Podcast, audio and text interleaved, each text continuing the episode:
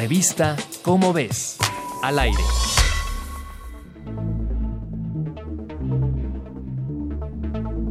Cuando se obtuvieron las primeras imágenes del telescopio espacial Hubble, se detectó que tenía un error de construcción. El espejo primario tenía un borde exterior más plano de lo esperado. Sin embargo, el error de pulido no podía apreciarse a plena vista, pues éste se había excedido tan solo por cuatro centésimas de milímetro. Esta anécdota demuestra lo importantes que son los cálculos matemáticos durante estudios tan complejos como la observación del espacio profundo.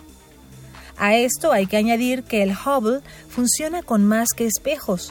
Muchas de las imágenes obtenidas con él se consiguen gracias a su espectógrafo y los tres sensores de guiado fino que actúan como interferómetros.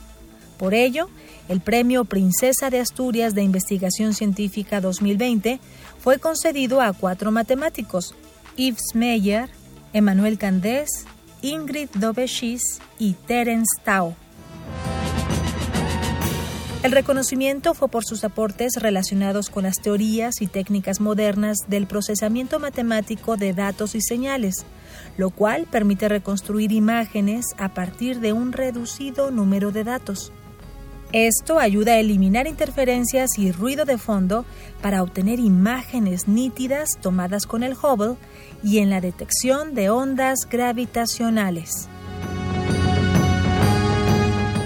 Si quieres conocer más sobre telescopios, ondas gravitacionales y las matemáticas, consulta la revista Cómo ves, la publicación mensual de divulgación científica de la UNAM.